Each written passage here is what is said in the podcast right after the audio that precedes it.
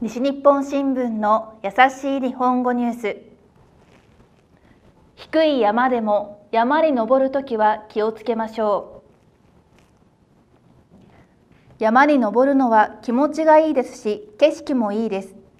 でも低い山でも危ないことがあります。福岡県にある高さ829メートルの宝満山は山を登る人に人気です。